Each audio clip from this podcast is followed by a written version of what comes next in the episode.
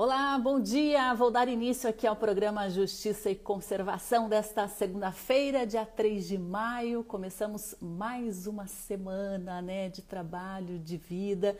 E hoje a gente vai tirar aqui um momento do programa Justiça e Conservação para falar sobre saúde mental, sobre todo o sofrimento emocional né, que essa pandemia, esse isolamento, distanciamento social tem causado, especialmente em crianças e jovens que estão longe da escola, longe da sua rotina social, longe dos amigos, muitas vezes longe dos parentes, né? Essa situação bem atípica tem causado alguns transtornos nas crianças e nos adolescentes. Excesso de telas, né, pouco convívio social.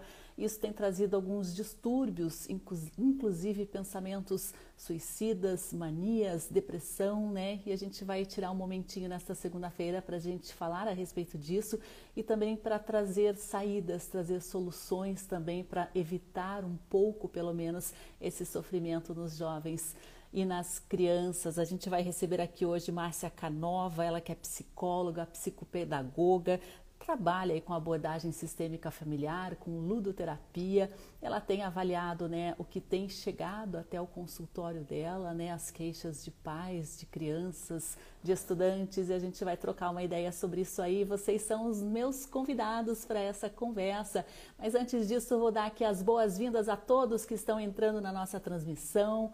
Bom dia aí aos ouvintes da Rádio Cultura, sejam todos muito bem-vindos. Ronaldo Montalto está com a gente, a Edna também, a Lela também, Lelater, isso, né? Lili Matinhos, o Arteiro, Hilde Gabad, Helena Canieri está com a gente, Beth Moura, Leila de Araújo, Sobânia está com a gente aqui também. Sejam todos muito bem-vindos. Lembrando né, que a nossa transmissão é via rádio.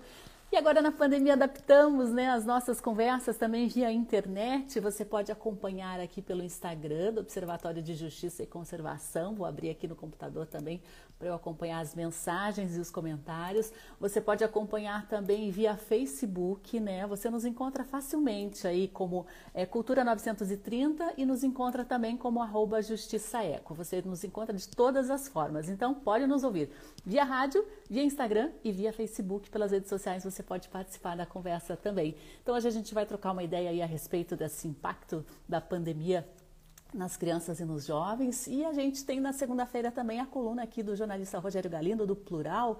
Ele vai trazer algumas notícias importantes para a gente começar essa semana muito bem informado. E o Rogério Galindo tem uma editoria no Plural fantástica sobre cultura, né? E ele sempre traz algumas dicas aí de livros, de séries, né? Até de gastronomia cultural. Plural tem umas editorias bem interessantes.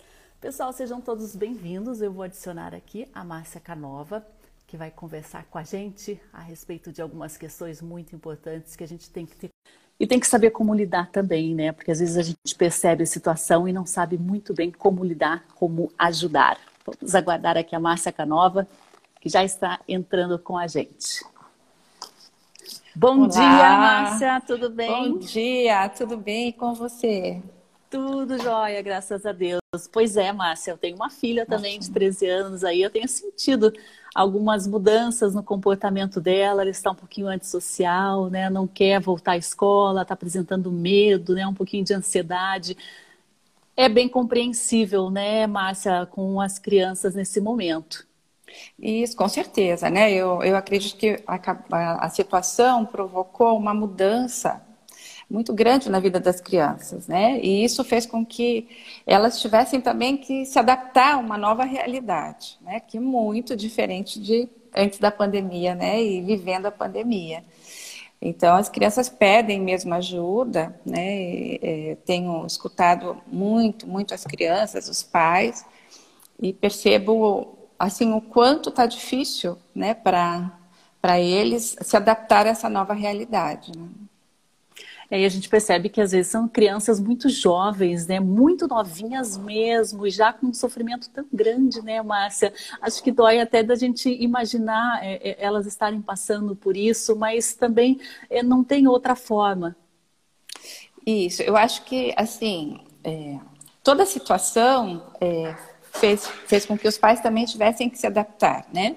Então, famílias com trabalho em casa, né? a rotina toda alterada, né? porque tem, tem ao mesmo tempo que cuidar da criança, tem que cuidar também do seu trabalho, né? de si mesmo, da casa. Então, um acúmulo né, de tarefas, o um acúmulo fez com que os pais também acabassem, é, de certa forma, é, perdidos no que teriam que ser feito. Né? Então, é, aí as crianças ficam também perdidas, né? Ficam difícil assim, é, tiraram, acho que um espaço, né? Que são as escolas, então isso acaba deixando as crianças muito ociosas em casa e os pais não sabendo o que fazer, né?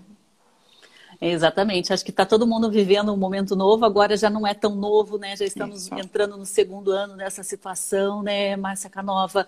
E eu li um artigo que a senhora escreveu recentemente falando sobre a sua vivência em consultório, também a sua vivência com a troca de informações com outros profissionais que têm atendido crianças, né? Como tem sido a rotina, o que mudou nesse período no seu consultório, que tipo de problemas estão aparecendo e que antes da, da pandemia não apareciam com tanta frequência ao menos? Isso, acho que o maior sentimento que aparece é o medo. Né? Assim, o medo é um sentimento que paralisa, né? faz com que as pessoas é, se sintam inseguras. E nesse período, eu acho que a criança saiu dessa zona, vamos dizer assim, de conforto, uma zona de tranquilidade, para um lugar né, instável, né? instável, sem, sem muita direção. E e, e, sem o espaço dela, né, sem de fato ter esse espaço definido que é a escola, eu acho que a, a criança acaba trazendo sintomas assim. É, rói unhas, muita agitação, falta de concentração. Né? Esses são os sintomas que, que o medo traz, né? que é seguido da própria ansiedade. Então, o que, que acontece? A criança ela fica agitada, ela mostra assim uma fala às vezes sem, né, uma fala acelerada. E esse medo, eu acho que a, acontece muito por conta de, de perder assim, a morte fica iminente, né? Você escuta muito sobre a morte. Então, vamos pensar assim, é o, é o, rádio que entra, é a televisão que entra, são as pessoas comentando até do, do que está acontecendo acerca né, desse ambiente da criança. Então, os sintomas, eles vêm em função do que a criança está vivendo. Né? Então, por isso a, a, importância, assim, da gente cuidar muito. Além da, do medo, a ansiedade, né, vem a depressão com isso. Então, as crianças, às vezes, não têm motivação para sair de casa, né? não têm motivação de ter os amigos, então, isso faz com que ela fique num isolamento e num, num ambiente muito restrito, né? Como uma criança que tem energia, isso para ela causa um mal muito, muito exacerbado, né?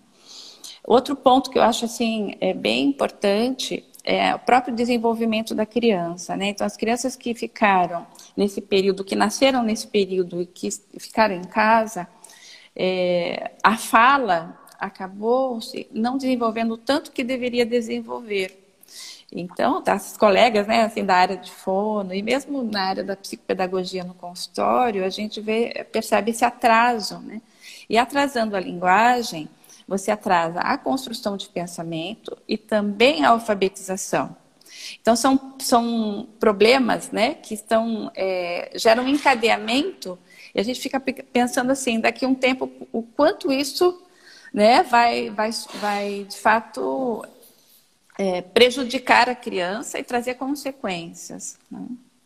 Aí a gente percebe que a própria escola é uma amostra né, do que a criança vai enfrentar na sociedade no futuro, né? Então ela tem que aprender na escola como que funciona esse convívio, os limites também, é, até convenções de, de educação, né, de etiqueta. São vários aspectos muito além né, da matemática, do português, da geografia, Isso. que se aprende na escola. Então, quando se deixa de ter esse convívio, a senhora falou aí que se perde também até na própria linguagem. Isso isso pode isso, trazer isso uma dificuldade de expressão, uma dificuldade que vai se desencadear até na própria vida profissional dela no, no futuro, é isso mesmo? Isso mesmo. Então, assim, é, há uma defasagem, a gente já, já, percebe que as crianças que estão tendo aula online, né, o sistema híbrido, ou até as crianças que não estão indo, que a gente sabe, né? Tem crianças, tem escolas que não estão em funcionamento. Você falou uma coisa super importante, que eu vejo assim, a, a, a, o construto social, o que a gente constrói socialmente, que a gente não aprende só com o professor, né? A gente aprende com os amigos também e com as relações.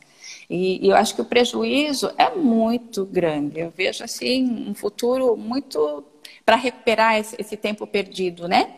Eu digo assim que a, a pandemia roubou, né? Roubou da criança um espaço e que para ela colocar isso que foi roubado vai demorar um tempo, sabe? Isso vai, vai gerar assim um, um desgaste e uma energia mais das famílias, das escolas, enfim, para compor toda essa situação.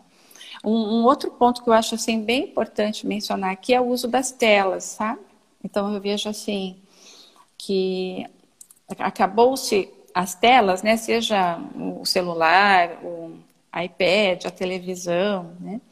São, são instrumentos que eu considero que são bons, mas que deveriam ter um limite para a criança, né? A Organização Mundial da Saúde, ela preconiza no máximo uma hora por dia, né? E você vê que as aulas online, elas chegam a 5, 6 horas, né? Então, assim, é uma contradição entre aquilo que a criança consegue absorver com o que ela tem como responsabilidade fazer. Então, prejuízo eu vejo assim que é muito grande, porque as crianças não conseguem ficar muito tempo né, é, estudando, como também é, usam a, a, tela também de uma forma é, com jogos, né? Porque aí, aí, aí a criança gosta, né? Ela, ela acaba se envolvendo. Então, são, são situações que eu acho que os pais têm que ficar atentos, têm que ajudar essa criança e principalmente orientá-la, né? Não deixar isso ali, assim, livre, né? Assim, como se não houvesse, assim, um controle. Precisa ter um controle. É, a gente percebe que esse controle ele está muito rela, relativizado, né, Márcia Nova, porque a gente percebe que ah, essa criança pode ficar na, na aula, por que ela não pode relaxar um pouco depois, jogar um pouquinho, né? Isso acaba avançando aí no horário de dormir, né? Gera até outros transtornos aí na rotina inteira da criança, gera também um sedentarismo gigante, né? Que a criança acaba ficando passiva muitas horas do dia. E o que, que você tem recomendado aos pais é, e, e aos seus pacientes também que chegam ao consultório, né? Como que a gente pode ajudar essas crianças, pelo menos, a amenizar, tem, tendo em vista que nem tudo a gente consegue resolver, né? Como essa questão das aulas online. Então, olha, é, eu acho que tem, tem muitas saídas, né? É só nós pensarmos e, e tentar é, organizar isso no dia a dia. Então, a primeira que eu penso será importante é a rotina. Né? A criança com a rotina organiza, né? faz com que ela saiba o que vai acontecer, né? e se organiza e, se prepara para isso. Né? Aí isso já diminui bastante a ansiedade, né? porque quando a criança tem o que fazer, ela não vai procurar o que fazer. Né? Então, e isso eu acho que cabe aos pais é, orientá-las. Né? Então, fazer uma rotina bem bacana, né? que tenha um espaço, principalmente brincante com a criança, de convívio com ela. Então, eu vejo assim que se a criança tem um espaço de conversas com as famílias, né? Que ela pode conversar, que ela pode trocar. Isso também acalma o seu coração, né? Porque tem ali uma pessoa para dar atenção a ela. Então, essa rotina com espaço, além de organizar almoço, tarefas de casa, né? A, a, a, o papel da criança em casa, no, no sentido de também colaborar com a família. Então, isso é extremamente importante a rotina. Saindo da rotina, uma situação assim que penso ser bem importante é os pais estar atentos é, no próprio comportamento da criança, né? Então, assim, se ela traz para você sinais, se ela traz qualquer situação, você já tem que buscar uma ajuda, né? É, contrata um profissional, pode né, fazer uma consulta, e aí você já facilita né, um bom, faz um bom encaminhamento já trabalhando a, a situação precoce, né, assim, já preventiva. Sair de casa. É, só, a... só, só que tipo de sinais assim que são mais claros para a gente identificar? Então, os sinais são agitação, falta de concentração, né? é, manias, né? as manias que roer unha, puxar cabelo, né? São situações assim que deixam é, as crianças extremamente agitadas no ambiente da casa, não consegue é, concluir o que faz, começa, termina, não termina o que faz, né? A criança que está muito entristecida, né? Que sempre cabisbaixa, uma fisionomia de, né, de face mais entristecida, aí é caso né, da depressão. A criança que não dorme direito, né, ou ela tem dificuldade de relaxar para dormir, ou tem um sono agitado. Então, esses pontos, assim, no dia a dia, você já vai conseguindo entender é, o conjunto deles, não como só isolado, né, mas o conjunto deles. Para que você, a criança, por exemplo, que fica muito na tela, né, que você chama aquela resistência, aquela resistência de vir é um, uma espécie também de isolamento, né? De ficar quietinha no cantinho dela só no. Não, vem filha, vem ajudar, vem participar aqui com a mamãe, vem fazer um almoço, vem a colocar mesa, né? Trazê-la trazê para o teu, pro teu convívio, né? É, outros pontos lá, voltando à pergunta, né? Eu penso que a família precisa ser cuidada, né? Então, eu, imagino assim, os pais trabalhando, né, compulsivamente, tendo que dar conta dessa criança em casa, e também não tem um tempo para eles. Então, a, aí eu penso assim que é possível fazer um revezamento de cuidado com a criança e cada um, tanto o pai quanto a mãe, ter o seu momento também de, de descarregar a atenção. Um esporte, ler um livro, sabe? Caminhar, né? Ao ar que eu acho que isso é fundamental, né? E, esse revezamento com cuidado e com amor, a família se cuida, né? Você consegue ali é, criar um clima dentro de casa saudável, né? Sem, sabe, aquela tipo faísca, qualquer coisa que a pessoa fala já fica nervosa, já fica brava, né? Não, né? há que pensar, há que agir para que não chegue a essa situação. É, os pais têm que estar com a cabeça também, né? Saudáveis, Isso. fisicamente, emocionalmente, para criar crianças saudáveis e também é, emocionalmente estáveis, né? Muitas vezes os Sim. pais acabam querendo cobrar da criança e estão praticamente enlouquecidos ali, né? Isso também reflete na, na, na, na rotina dos pequenos. Com certeza, né? Então, vamos pensar assim: se eu não sou tolerante, como eu posso exigir que meu filho seja tolerante? Né? Se eu sou muito exigente, como não exige, sabe, é, um espelho, né? O comportamento dos pais passa a ser assim um, um guia, né, para a própria criança. Tem uma linguagem que eu sempre falo aqui nos, nos encontros que eu faço, que é a linguagem não dita, mas a linguagem sentida. É o que está por trás, né? Então a criança ela, ela é assim muito é hábil nisso, muito hábil. Então, não adianta você falar uma coisa e a sua fisionomia e a sua postura está falando outra. Né? Então, essa comunicação do inconsciente faz com que as crianças já logo percebam, né? elas acabam percebendo, e, isso altera né, todo, toda essa comunicação com a própria criança. Então, muito cuidado com isso. Né? A gente primeiro precisa se cuidar, né? os pais precisam se cuidar para cuidar de alguém. Né? Como que eu vou cuidar de alguém se eu não me cuido? Fica, fica difícil, né? E qual é o limite, Márcia Canova, da gente exigir da criança, por exemplo, uma participação ali nos serviços domésticos, né? Cobrar a criança para dar uma pausa, né? Que tipo de, de energia a gente tem que, que despender nessa exigência, né? nessa imposição como pais, porque a gente sempre percebe que o diálogo às vezes funciona melhor, mas em certas, em certas ocasiões a gente tem que usar a autoridade de pai e de mãe, né? É, queria saber qual que é o limite ali também para não criar tensões desnecessárias. Isso, então vamos pensar assim, os combinados são super importantes, né? E lógico que a, você não vai exigir algo que a criança não consegue fazer, né? Porque cada na sua idade, né? Então, por exemplo, uma criança de 10 anos já dá para ajudar bastante, né? Já dá para organizar a casa, dá para arrumar o seu quarto, dá para cuidar de um animal. Né? E uma criança pequena, né? Vamos pensar assim, uma criança de 3 anos, ela precisa ser ensinada. Então, vamos lá, a mamãe vai te dar ali uma colher para você colocar né, na, eh, na mesa, né? Vamos, a mamãe vai ajudar você a arrumar o quarto. Então, quando pequeno, há sempre uma interferência e um ensinar da família, né?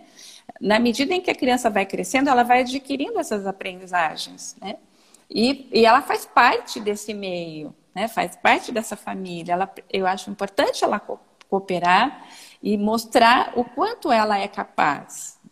Você sabe, Sandra, assim, quando uma mãe faz muito pelos filhos, ela passa uma mensagem de proteção, mas também de ineficiência. Isso é muito sério, né? Então, a autoestima da criança, se, se, se, tudo é feito por alguém e não por ela, vamos dizer, a mãe ou a empregada, isso passa a ela uma informação assim: eu não sou capaz, eu não consigo, né?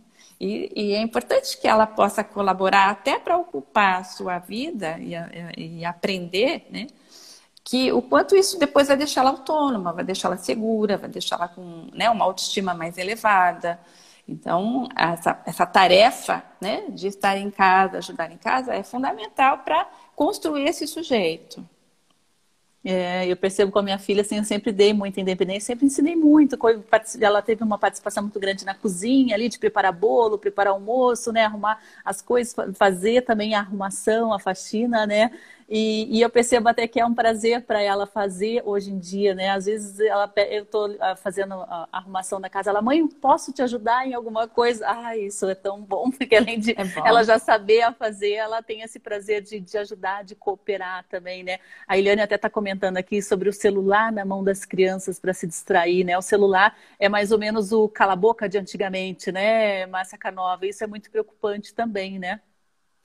Você sabe que se os pais ajudarem as crianças a usar a tecnologia a seu favor, é ótimo. O problema é que isso não acontece. Então, é, vou te dar um, né, um exemplo. É, se você está ali brincando com a criança, né, e surge uma brincadeira de mico, uma brincadeira normal, e você ali pega um animal, vamos estudar esse animal, né? Então você pode usar né, a tecnologia, pode ver um filme, pode se aprofundar um pouco mais. Isso não é ruim. O problema é quando você coloca o celular e o interesse da criança é muito para jogos, sabe, um interesse vazio, sem acrescentar nada a ela. Né? Então, se a gente usar a tecnologia a nosso favor e ensinar para a criança que essa tecnologia ela, ela é um recurso interessante, inteligente, eu acho que você já melhora bastante esse uso das telas. Né? Então, um exemplo, vamos ver uma receita, filha? Vamos fazer um bolo? Vamos procurar lá uma receita? Olha, tem três tipos, né? De cenoura tem três maneiras de fazer. Olha que bacana. Vamos escolher uma aqui. Né? Então, você está usando a tecnologia a teu favor, porque você está investigando, você está estudando, você está colocando isso para a criança. Né? Tem uma função. Né? Agora, quando você deixa só para, sabe, assim, livre, sem nenhum senso crítico, sem nenhum. Eu acho que daí o prejuízo é enorme, porque o nível de informação tem tanto informações adequadas como inadequadas. Né? E a criança não seleciona isso, ela absorve o que vier e para ela passa a ser aquilo verdade, né? Não tem um senso crítico. Então, bacana é usar a tecnologia a seu favor e não uma tecnologia vazia, sabe? É, até o Marcos comenta aqui, né, que ele tem uma situação na família de adolescente que viciou em jogo no celular Nossa. na pandemia, atrapalhando o estudo online, o relacionamento. Ele pede aí uma ajuda, né? Qual o procedimento sugerido em curto prazo via a psicóloga? Isso é muito comum também, é. né, Márcia Canova? O pessoal, é, tem, quem tem algum tipo de tendência, pode-se dizer assim, de um vício para jogo ou para outras coisas, é, e, e, isso acontece mesmo, a pessoa ser um pouco mais predisposta, que a gente tem visto que alguns jovens se perderam aí, perderam a mão com força, né? Perderam o rumo da própria vida com esse vício em jogo. Com certeza. Eu vejo assim que a família não tem que ter uma hierarquia na família, é preciso ter uma hierarquia. Né? É, a criança ela não tem uma, a capacidade de fazer julgamento, julgamento que eu digo assim, é, selecionar, e o adulto tem que entrar sim, né? Tem que entrar, tem que dar limite, falar, olha, chega, é tantas horas por dia, está aqui, né? Você sabe que com essa situação da pandemia, tantas telas, os olhos das crianças foram, estão muito adoecendo também, sabe? É uma, uma coisa assim, sabe? Você fala, não imagino que tenha tantos casos de crianças usando óculos em função desse excesso de tela. Né? Então eu miopia diria de tela, né? Miopia de tela. Então assim, eu diria esse pai que os filhos precisam ter limites, precisa ser claro as regras de casa e substituir esse, esse tempo por outras coisas, né? Vai fazer um, um, uma aula, né, de, né, pensando numa aula de natação, vai buscar né, recursos para dividir, né? Eu sempre digo assim, se você só come arroz e feijão, você se alimenta, vai faltar nutrientes. A mente é a mesma coisa, sabe? Você precisa é, ter a diversidade, né? Dentro da nossa capacidade mental, para que essa aprendizagem, esse ser, ele cresça saudável, né? É, cresça bem. Então, é, a curto prazo, o que eu vejo é simplesmente assim: chega, parou, vamos fazer outra coisa e disponibiliza outras coisas a serem feitas. É, eu percebo que essa questão da rotina impacta muito Sim. positivamente também nesse tipo de, de predisposição para vício em jogo, né? Porque a, a, a, moçadinha aí acaba preferindo a madrugada dentro para jogar, né? E quando se tem Nossa. uma rotina estabelecida de horário, de sono e de alimentação e de presença ali dentro da rotina da família, isso já ajuda bastante, né, Márcia Canova? Nossa, demais. Por exemplo, vai passear de bicicleta com o seu filho, né? mostra outros valores a eles, né? Não fica só num valor, porque assim, se eu falo para o meu filho sair da tela, mas eu saio da tela, né? Eu acho que é, é, é, é o teu exemplo que a gente falou antes, né? Nosso exemplo é, preconiza, é, direciona os nossos filhos, né? Então, se você tem como valor é, passear na grama, a praia, né? esses momentos de lazer é, uma atividade esportiva. Né? Poxa, inclua, né? Faça valer aquilo que você acredita para que teu filho também tenha esses valores e que possa acreditar também nessas ideias. Né? Ó, a Eliane, o Rafael até comentam aqui sobre pisar na grama, viver a Sim. natureza, né? Estimular atividades ao ar livre, trilha na floresta, no campo, né? Nossa, né? É Eu acho que isso daí não faz só bem para a criança, faz bem para os pais também, né, Márcia? Inclusive, queria que você comentasse sobre o seu trabalho como ludoterapeuta, né? O que, que isso exatamente significa? O que, que você prescreve aí? A brincadeira como é, tratamento? Isso mesmo, né? Então, é, o brincar o brincar é fundamental, né? Para você conversar com a criança. A criança jamais vai sentar no, no, né, no, no seu consultório e vai falar como adulto, porque essa não é a linguagem da criança. A linguagem da criança é o brincar. Então, a caixa de areia é um instrumento fantástico para a gente trabalhar dentro do consultório. Né? Então, você monta a história, você cria. A criança se sente bem à vontade para falar dela né? Para falar do, do, do, dia a dia dela, para falar das coisas que ela gosta, né? Então, eu sugiro muito o brincar com as crianças, para as famílias, né? Mas é um, um brincar, sabe? É, não com um brinquedo pronto, porque a gente, o brinquedo pronto é muito sem graça para a criança. Você pode ver, você compra, daqui a pouco está encostado. Você compra, né? Agora, quando você cria com ela e usa esse, o, a matéria, né? A matéria, você pode usar pedra, você pode usar os gravetos, você pode usar areia, você pode usar argila, né? A tinta, que também são os instrumentos super importantes para descarregar tensão. Você está num ambiente muito contido. Né? Travou um pouquinho, Márcia. Tá Travou um pouquinho aqui, volte ali onde, dos instrumentos, né, que você estava comentando que são importantes para descarregar a atenção. Acho que travou um pouquinho a nossa internet. Aqui. Isso, então, assim, o que, o que seria importante, né? Que instrumentos usar? Então, a areia, a água, a tinta, é, a grama, né? Então são matérias, né? Dentro de casa eu recomendo muito o uso da massinha, né? Então tem uma mesa pequena ali para criança pequena brincar, descarregar atenção, criar, né? Usar a mente de uma maneira inteligente e também as mãozinhas que dali vai descarregar a atenção que, que a criança tem, né? Então brincar, eu acho fundamental, mas uma brincadeira que possa trazer é, é, é, como que eu posso dizer assim, esse ponto, esse ponto de encontro entre você e a criança, olhar verdadeiramente para os olhos dela, né, conseguir interagir com ela, escutá-la, eu acho fundamental escutar, porque ela tem uma tiradas, elas falam coisas fantásticas, se a gente souber ouvir, né? E dar valor a essa escuta que eu chamo. É, até a Eliane comenta sobre a criatividade. Eu acho que esse momento de brincar, né, e até o próprio descanso reparador são fundamentais aí para o estímulo de uma criatividade, né? A criança entrando numa rotina muito online, muito eletrônica Nossa. ali, acaba a, a, é, achatando muito essa capacidade criativa, né, Márcia Canova? Você acha que então a gente estimulando a criança a brincar, a gente consegue pelo menos reduzir um pouquinho isso na, na pandemia e brincar junto também? Acho que faz bem até para os pais darem uma relaxada né? Isso, eu, eu, indico os dois, os dois estilos de brincar, né? O brincar sozinho também é importante, né? E o brincar com, por isso que eu falei na rotina até o momento com a criança, é um momento lúdico mesmo, sem televisão, sem celular, né? Sem livro, estar ali verdadeiramente com ela. Né? E uma situação assim que é bacana também, dentro dos espaços de casa, criar espaços brincantes. Então, é, é, assim, o, o, brincar, vamos dizer assim, o ambiente é educador. Né? Então, se você tem um ambiente educador, é, organiza esse ambiente para educar. Quer ver uma coisa que aconteceu muito na pandemia, que, nossa, eu recebi isso muito no consultório, né, e na escola onde eu trabalho também. As famílias é, misturando o ambiente de trabalho com o ambiente da casa. Né? Então, o pai ou a mãe trabalha no meio da sala. Né? Isso é muito complicado, né? porque você não sabe onde você está e nem a criança sabe.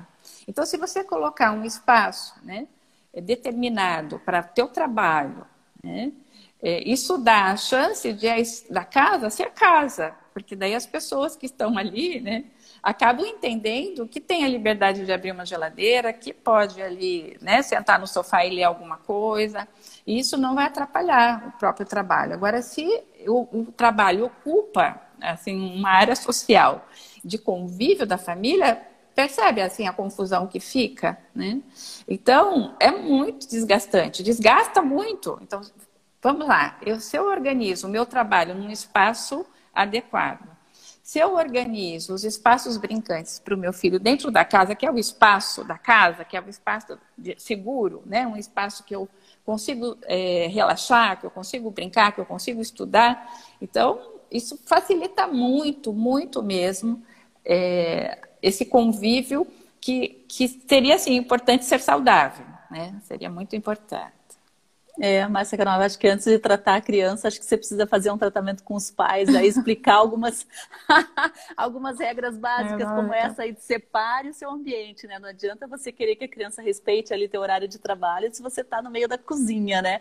É, é, é bem é. interessante que acaba virando um caos, né? E, caos. e a, agora, falando em caos, né? Quem tem criança sabe que é, esse momento da brincadeira, esse momento da troca ali, acaba gerando muita bagunça, né? Muita Sim. sujeira até, né? É, é, que, que você recomenda aí para os pais? Deixa sujar, faz uma, uma bagunça controlada, que às vezes a gente fica podando, né? Eu vejo até pais, parentes, né, que ficam é, podando tanto a criança que ela não consegue fazer uma sujeirinha, não, não faz, não faz daí, olha o tapete, olha o sofá, e a criança já está meio refém, né, prisioneira dentro de casa, e, e, ela tenta ali brincar e acaba sendo tolhida o tempo inteiro.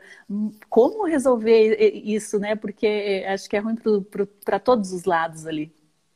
Sim, olha, olha, acho que a tua pergunta é bem interessante, porque assim, se eu não entro na brincadeira e se eu fico com, é, é, vamos dizer assim, muita seletividade, eu aprendo isso e vou fazer isso na minha vida toda.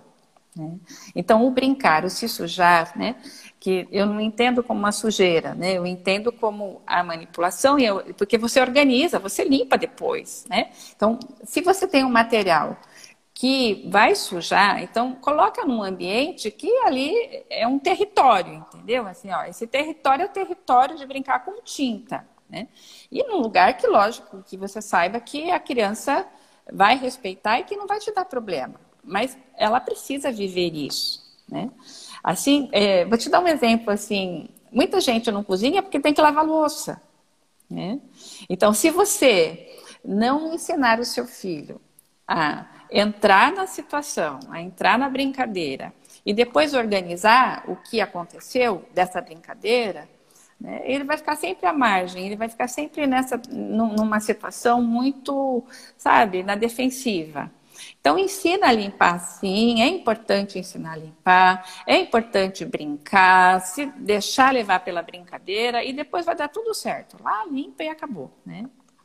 É, esse momento juntos é um momento, uma oportunidade de troca, né? De conversa, da criança se abrir, de repente contar alguma coisa que está incomodando, alguma coisa que a fez feliz, né, Márcia? Acho que abre muito esse, esse período junto ali, uma abertura, né? Pessoal, se vocês quiserem participar aí, mandarem alguma questão para a Márcia Canova a respeito do que vocês estão vivendo, né? A gente convidou a Márcia para falar para a gente hoje aqui a respeito dessa situação, desse sofrimento que tem acontecido. Ela tem recebido com frequência crianças, adolescentes no consultório com alguns sintomas né, emocionais bastante graves, até pensamentos suicidas, é, manias, sim. depressão, né? E a gente está trocando uma ideia aqui para ver como é que a gente pode lidar a, da, da, forma mais leve possível, né? Ajudar também essas crianças e os pais que estão presenciando e às vezes estão meio perdidos. Agora, a, algumas escolas, Márcia Canova, estão retomando as aulas presenciais, né? É, a gente comentou aqui da importância dessa desse, desse convívio social dentro da escola para o desenvolvimento das crianças e dos jovens? O que, que você tem recomendado? Porque há, há, essa questão, essa divisão, né? Vou expor a, o meu filho a um risco de um contágio, né, de um vírus que pode ser letal. Vou expor essa criança a um aprisionamento dentro de casa, dentro de uma tela. O que, que a senhora recomenda aí para os seus pacientes? Olha, os estudos têm nos mostrado que o, o índice de contágio com as crianças é muito pouco, né? Então não é, não sou eu que estou falando, é, são estudos científicos claros, né? Que o contágio entre as crianças é muito baixo, né? Não tem mortalidade infantil, então assim é bem tranquilo para as crianças, ok? É, outra coisa que eu acho super importante mesmo é os pais irem até a escola né, e verificar como está sendo, como que está sendo feito, realizado o protocolo. Né? Todas as escolas precisam desse protocolo. Né? A segurança é muito, muito importante. As crianças, e as escolas que estão usando os protocolos é um lugar seguro, né?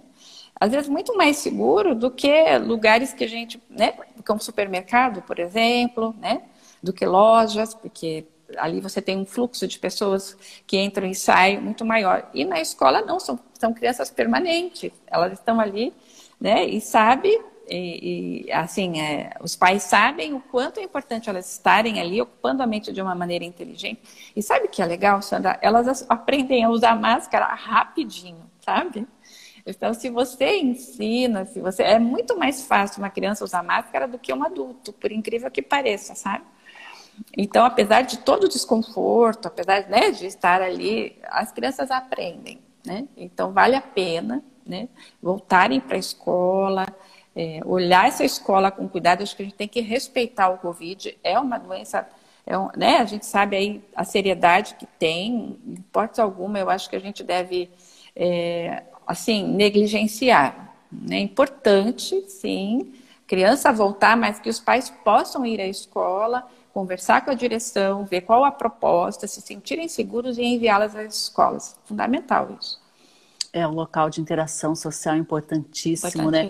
Agora a gente liga a TV, abre o computador, site de notícia, naturalmente, né? É o assunto do momento a gente tem esse impacto das informações, número de mortos, número de contaminados, vacinação que às vezes não está dando muito certo, vacinação que está faltando vacina, está faltando dose, aquela, aquelas notícias assim que deixam a gente angustiada a todo momento, né? A gente tem que trazer isso para dentro de casa também, mas a gente tem que alienar um pouco as nossas crianças, filtrar ali o que, o que elas têm acesso de informação. Qual que é a recomendação? A recomendação é filtrar. A criança não pensa como um adulto, né? Não tem estrutura para isso, para suportar, né? E por isso que adoecem, né? Porque escutam como adultos, né? E na verdade elas não têm essa maturidade para absorver é, de uma forma mais tranquila as informações. Então os pais devem cuidar sim, né? Não deixar. É, acho que a televisão ela tem que ter um lugar na casa que não seja o centro, né? Ela, ela tem que ter um lugar reservado e com toda, todo o cuidado também de acessar ou não essa televisão. Né? Quando a televisão faz parte ali do cotidiano da casa, todo, é, ligada todo o tempo, você deixa entrar informações que não passa por um viés de controle seu. Né? Isso passa a ficar no convívio, as pessoas falam isso de uma forma muito natural, né? E é toda hora, todo instante falando quantos mortos, quantos vacinados, quantos estão no processo, né? Então essas, essas informações todo dia, todo dia, deixa qualquer um desnorteado, não só as crianças como os pais também. Acho que a gente não deve ficar alienado, mas também não devemos expor as crianças a informações que elas não têm condições de absorver. Acho que é bem importante né, é, filtrar isso, fazer um filtro mesmo do que entra em casa, até por causa do clima da casa, né? Porque senão fica um clima sempre muito voltado para a morte, né? Porque todo tempo você está falando de quantos morreram, quantos morreram, quantos estão na UTI, né? Então, olha, é, acho que né, respeitar a doença, mas vivê-la de outro jeito, né? Assim, viver a sua vida, né? Respeitar a doença e viver a sua vida. Né? Respeitar não, a doença. A respeitar, a gente tem que respeitar. Não dá para dizer que está tudo bem ainda, porque a gente sabe que não está, né? É, então... E pela quantidade de mortos, né? Por exemplo, aqui o Brasil já ultrapassou os 400 mil mortos. Nossa, até o Lucas Antiqueira comenta, né? Até nós adultos temos certa dificuldade em assimilar tantas notícias ruins. E, na verdade, a gente está vivendo um momento de uma guerra, né? É uma guerra contra um vírus, né? A gente pode constatar isso até pelo número de mortos e de sequelados, né? É, a, agora esse momento de guerra ele pode gerar o que tipo de consequência no futuro, né? Que tipo de estresse pós-traumático, não sei se é bem esse termo que chama, que a gente vê que sobreviventes de guerra acabam né, desenvolvendo alguns transtornos mentais, alguns transtornos emocionais, né? Tem como a gente prever o que pode acontecer com essa geração que está vivendo esse momento, Márcia Canova, ou, ou é, é, algo assim é, que a gente não tem como medir por enquanto? Então, eu só colocaria, Sandra, que é uma guerrilha, não uma guerra. Né? Porque a guerra, você sabe onde está o inimigo. E daí você vai lá e né? Joga uma bomba lá e mata o inimigo. A, guerra, a guerrilha não. A guerrilha ela vem surpresa, né?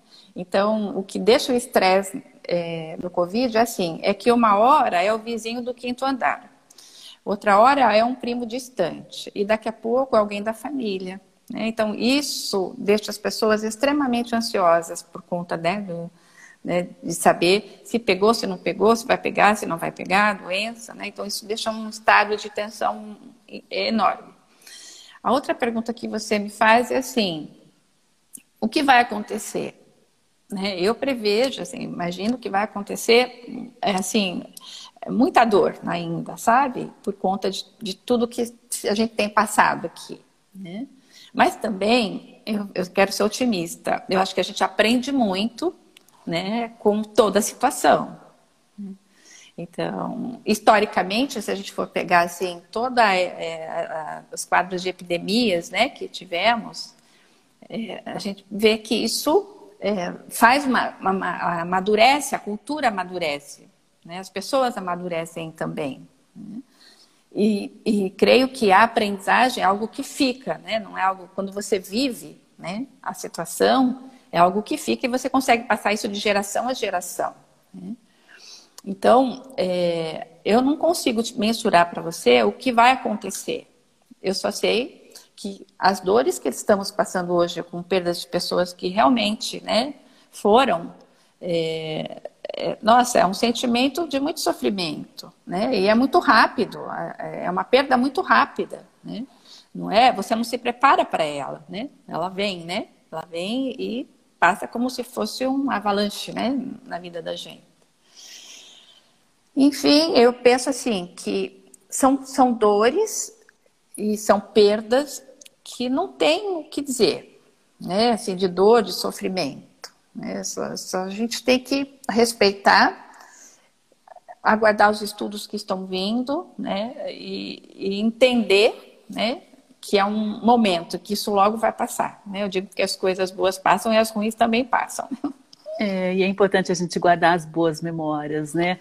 É, Márcia Canova, eu queria agradecer muito a sua participação, seus esclarecimentos, as suas dicas, né, os seus conselhos aqui hoje foi muito bom, né? Seja sempre muito bem-vinda aqui ao programa Justiça e Conservação. Agora a gente vai falar um pouquinho com o Rogério Galindo. Márcia Canova, me pedir então para você é, se retirar aí da live, que o Instagram me tirou aqui o, o xizinho, tá bom? Mas muito tá obrigada, uma ótima semana. Obrigada para você também, Sandra. Um abraço, um grande abraço. Um abraço, oficial Guincides até comenta, né? O mundo passa e as pessoas ficam. Eu vou adicionar aqui o Rogério Galindo do Plural, né? Que ele tem algumas informações para trazer para a gente aqui, né, Rogério? A respeito das notícias é, que são destaque do Plural nesta, neste início de semana. Vamos saber aí o que, que o Rogério tem trazido para a gente. Bom dia, Rogério, tudo bem? Bom dia, Sandra, tudo bem? Tá me ouvindo bem? Estou te ouvindo muito bem. Escute então tá destaque certo. do plural dessa segunda-feira e tem boa notícia ou começamos com más notícias? Olha só, a gente está seguindo um caso aqui, Sandra, que é bem importante que, e que estranhamente só o plural até agora está tá indo atrás, até acho que os, os colegas também deviam correr para informar isso, porque tá, foi, houve um desfalque de meio milhão de reais, na verdade 580 mil reais, num programa super importante do governo do estado, que é o programa de proteção para crianças e adolescentes ameaçados de morte. Esse programa funciona dentro da Secretaria da Justiça e é responsável por fazer mais ou menos como aquele programa de proteção às testemunhas. Você muda o nome da pessoa, muda ela de lugar, para que a pessoa que estava ameaçando aquela pessoa não, não, não saiba onde ela está, não tenha acesso a ela. Né? Esse programa funciona em parceria com uma instituição chamada Avis. E o que, que aconteceu? A gente descobriu que em março, agora, o presidente dessa instituição, a VIS, que chama Marino Galvão, ele, por algum motivo, foi lá e sacou 580 mil reais em dois, saques diferentes. E em vez de destinar aos usos do programa, que seria o normal, seria o certo, esse dinheiro foi parar na mão de um doleiro. Ele foi totalmente desviado. O próprio Marino admite, é, a gente já falou com o advogado dele, que ele tirou o dinheiro de maneira ilícita. Segundo ele, ele foi vítima de um golpe do bilhete premiado. É, é, disseram para ele que ele ia recuperar o dinheiro oito vezes mais se ele desse aquele dinheiro para ele. E em vez de dar só o dinheiro dele, que já seria ruim o suficiente, né? Ele deu 210 mil reais do bolso. Ele foi lá e pegou o dinheiro público também, 580 mil reais. Com isso, esse programa, ah, com esse desfalque, ficou é, numa situação muito difícil. Ele não tem mais dinheiro nem para funcionar direito. E essas crianças e adolescentes passaram a estar ainda mais vulneráveis do que já estavam antes. Né? Então, o governo do estado agora está tendo que fazer uma gambiarra de última hora e usar dinheiros do Fundo da Infância e da Adolescência para cobrir o desfalque. Lógico, isso tudo vai parar na justiça agora, né? vai ter que ter uma investigação sobre isso para ver quem é responsável por devolver esse dinheiro, porque afinal de contas você não pode simplesmente pegar meio milhão de reais do governo do estado e não devolver, né? Só que o Marino, que é o, o ex-presidente, agora ele pediu demissão da, do cargo, ele mesmo se autodenunciou, dizendo que cometeu um erro, e agora ele, ele diz que não tem o dinheiro para devolver, porque ele deu esse dinheiro para as pessoas que aplicaram o golpe nele, segundo ele, e essas pessoas sumiram. Então a primeira tarefa seria encontrar essas pessoas, o que não é nem um pouco fácil. Mas, lógico, tudo isso agora vai parar na justiça e o importante é que o programa, nesse intervalo, não, não pare, né? Então o governo do estado agora vai ter que arranjar jeitos aí de bancar essa situação. Isso custa 140 mil reais por mês o atendimento a esses jovens, essas crianças. Então a gente está cobrindo isso, já a Angele Maros já fez algumas matérias e a gente vai continuar no caso porque é importante demais. Gente, que coisa absurda essa história, né? Que coisa absurda a pessoa sacar ali, além de cair né, nesse conto do pato, ainda Paco, né? Acho que chama, é, sacou dinheiro público para entregar para bandidos. É, a, a chance de e recuperação, pelo que a gente vê no histórico desse tipo de golpe, é mínima, né? E além de tudo, é, uma coisa que a gente está tentando descobrir é como é que pode uma um programa desse tamanho, uma organização desse tamanho, vai lá uma pessoa sozinha, sem autorização do governo do estado, assina um cheque, saca o dinheiro e faz o que quer com ele. Quer dizer, um mecanismo de controle completamente ineficiente. A Secretaria de Justiça também. E pior ainda, Sandra, tem uma, alguns detalhes ainda dessa história que são incríveis, assim. Ah, eles já tinham percebido que ele tinha sacado duzentos e tantos mil reais da conta do programa, é, tinha, tinham sido informados de que tinha havido um ilícito e mantiveram a situação exatamente como estava e deixaram ele fazer mais um saque de 360 mil reais. Ou seja, se tivessem agido imediatamente assim que souberam do caso, tinham salvado quase dois terços do dinheiro que foi perdido. Mas deixaram a coisa ir correndo como se fosse, como se não fosse nada, assim. Então a gente está também vendo, a, além da responsabilidade do próprio presidente da entidade, tem a responsabilidade de quem devia cuidar do dinheiro dentro da Secretaria de Justiça, dentro dos órgãos do governo que são responsáveis pela fiscalização, pelo acompanhamento né, do, do, do, orçamento e tudo mais. Alguém tinha que ter visto isso, né? Você não pode perder dinheiro assim como se fosse, né? Como se fosse uma conta pessoal. O sujeito vai lá, saca, faz o que quer, paga para doleiro enfim, é, tá tudo muito esquisito nessa história e a gente está tá acompanhando isso, então nessa semana devemos ter mais novidades sobre isso. É, a gente percebe a fragilidade do controle de gastos, né, a facilidade também de desvios desses recursos, né, um absurdo realmente a facilidade com que essa pessoa sacou ali mais de meio milhão de, de reais para para um motivo pessoal, digamos assim, né? Agora, Rogério Galindo me traz aí mais informações a respeito do que é destaque neste início de semana, o que, que o Plural tem trazido aí com exclusividade para a gente. Bom, agora, lógico, né? A gente está trazendo também da, da Covid, né? A, essa semana a, a, novidade é que o governo do estado decidiu que dá para tentar fazer algumas eh, liberações, né? E a principal delas é dizer que, caso a escola tenha espaço suficiente área suficiente para ter o distanciamento entre os alunos, ela pode receber até 100% dos seus alunos presencialmente. O que estava valendo até aqui, né? Tinha que ter, além da restrição do distanciamento, você só poderia receber 30% dos alunos. Ou seja, 70% tinha que assistir aula online ou fazer aquele revezamento, né? Metade fica em casa, metade vai para aula, etc. Agora não. Se a escola conseguir comprovar que consegue deixar os alunos a um metro e meio um do outro, com as restrições todas, pode chamar todo mundo de volta para o presencial. Se isso vai ou não dar problema, se vai ter como conferir que a escola de fato tem esse espaço, etc., agora a gente vai começar a ver. E também liberar um aumento na, no tamanho do, da, do, da quantidade de pessoas que pode ir às igrejas, aos cultos, né, de 25% para 35%, e liberaram algumas cirurgias eletivas, desde que o paciente não vai precisar usar UTI ao sair do procedimento. Ou seja, poderia até fazer em tese uma cirurgia eh, plástica, desde que no, no final você não precise ir para a UTI, não ocupar um leito que está sendo necessário para a Covid. São mudanças que estão fazendo para ajudar a vida a voltar ao normal, mas a gente tem também, por outro lado, o receio de que isso ajude a piorar a situação da Covid e todo mundo de olho nisso. Né? É, eles estão tentando fazer a máquina girar, né? Mas que garantia que você vai ter que não vai haver nenhum tipo de complicação, né? Às vezes a gente vê, acompanha aí pelo histórico médico, pessoas que vão fazer cirurgia simples e acabam tendo algum choque, alguma Sim. reação a medicamentos, né? Alguma complicação. Anestesia, não, né? É, anestesia não há como prever isso daí 100%, né? Eles estão trabalhando com, com dados, com estatísticas, né? Vamos ver aí o que, que vai dar realmente. Agora, na área cultural, Rogério, o Plural tem uma editoria fortíssima aí, né? Área cultural e gastronômica também, recentemente foi é. instalada é. aí no Plural, né? O que, que você destaca aí para segunda-feira? Então, a gente tem o prazer de anunciar aí que depois de dois anos a, gente foi publicando aos poucos aqui, desde a criação do Plural, em janeiro de 19, né? A gente foi publicando um romance em folhetim do Caetano Galindo, que é meu irmão, mas na verdade é, é estranho dizer que ele é meu irmão, porque parece que daí foi publicado só por isso. Caetano é um, um escritor premiado, tradutor, respeitado, etc. Eu é que sou o irmão dele, né? Se for para fazer a ordem certa das coisas, ele, ele é que é o, o, a pessoa mais conhecida e eu estou abrindo um espaço aqui só no plural para ele publicar o primeiro romance dele, que chama Lia. Então ele foi publicando em, em fascículos, digamos assim, desde de janeiro de 2019 e agora terminou. Então a gente tem um romance completo no ar no site do Plural, que conta a história de uma curitibana que viveu desde os anos 40, 50 até a morte dela. Não vou contar o fim do, do livro porque daí fica ruim, né?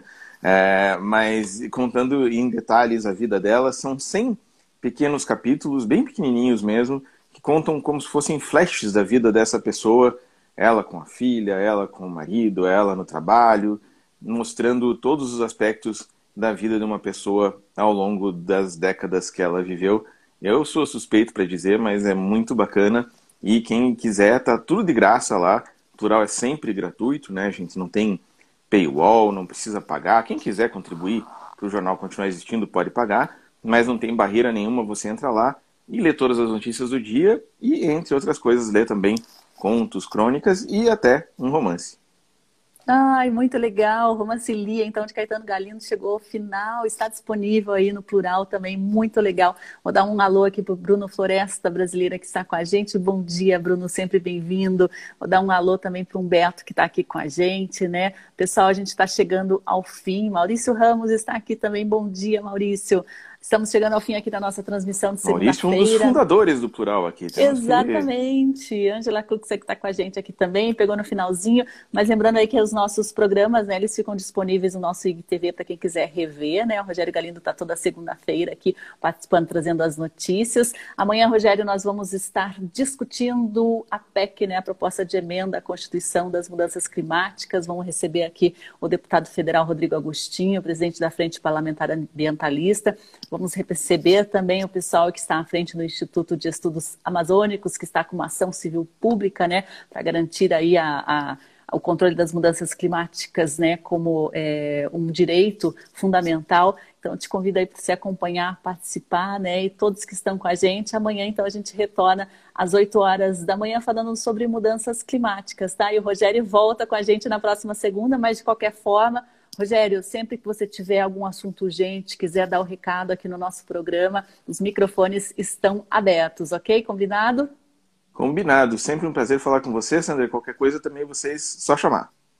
Então tá bom, até a próxima, pessoal. E acessem lá o nosso site justiçaeco.com.br, que tem a edição nova do jornal Justiça Eco para você fazer o download ou fazer a leitura em formato digital. Depois contem pra gente o que acharam das matérias, ok? Combinado? Até amanhã, então. Tchau, tchau, pessoal. Um abraço também aos ouvintes aí da Rádio Cultura. A gente retorna amanhã. Até mais.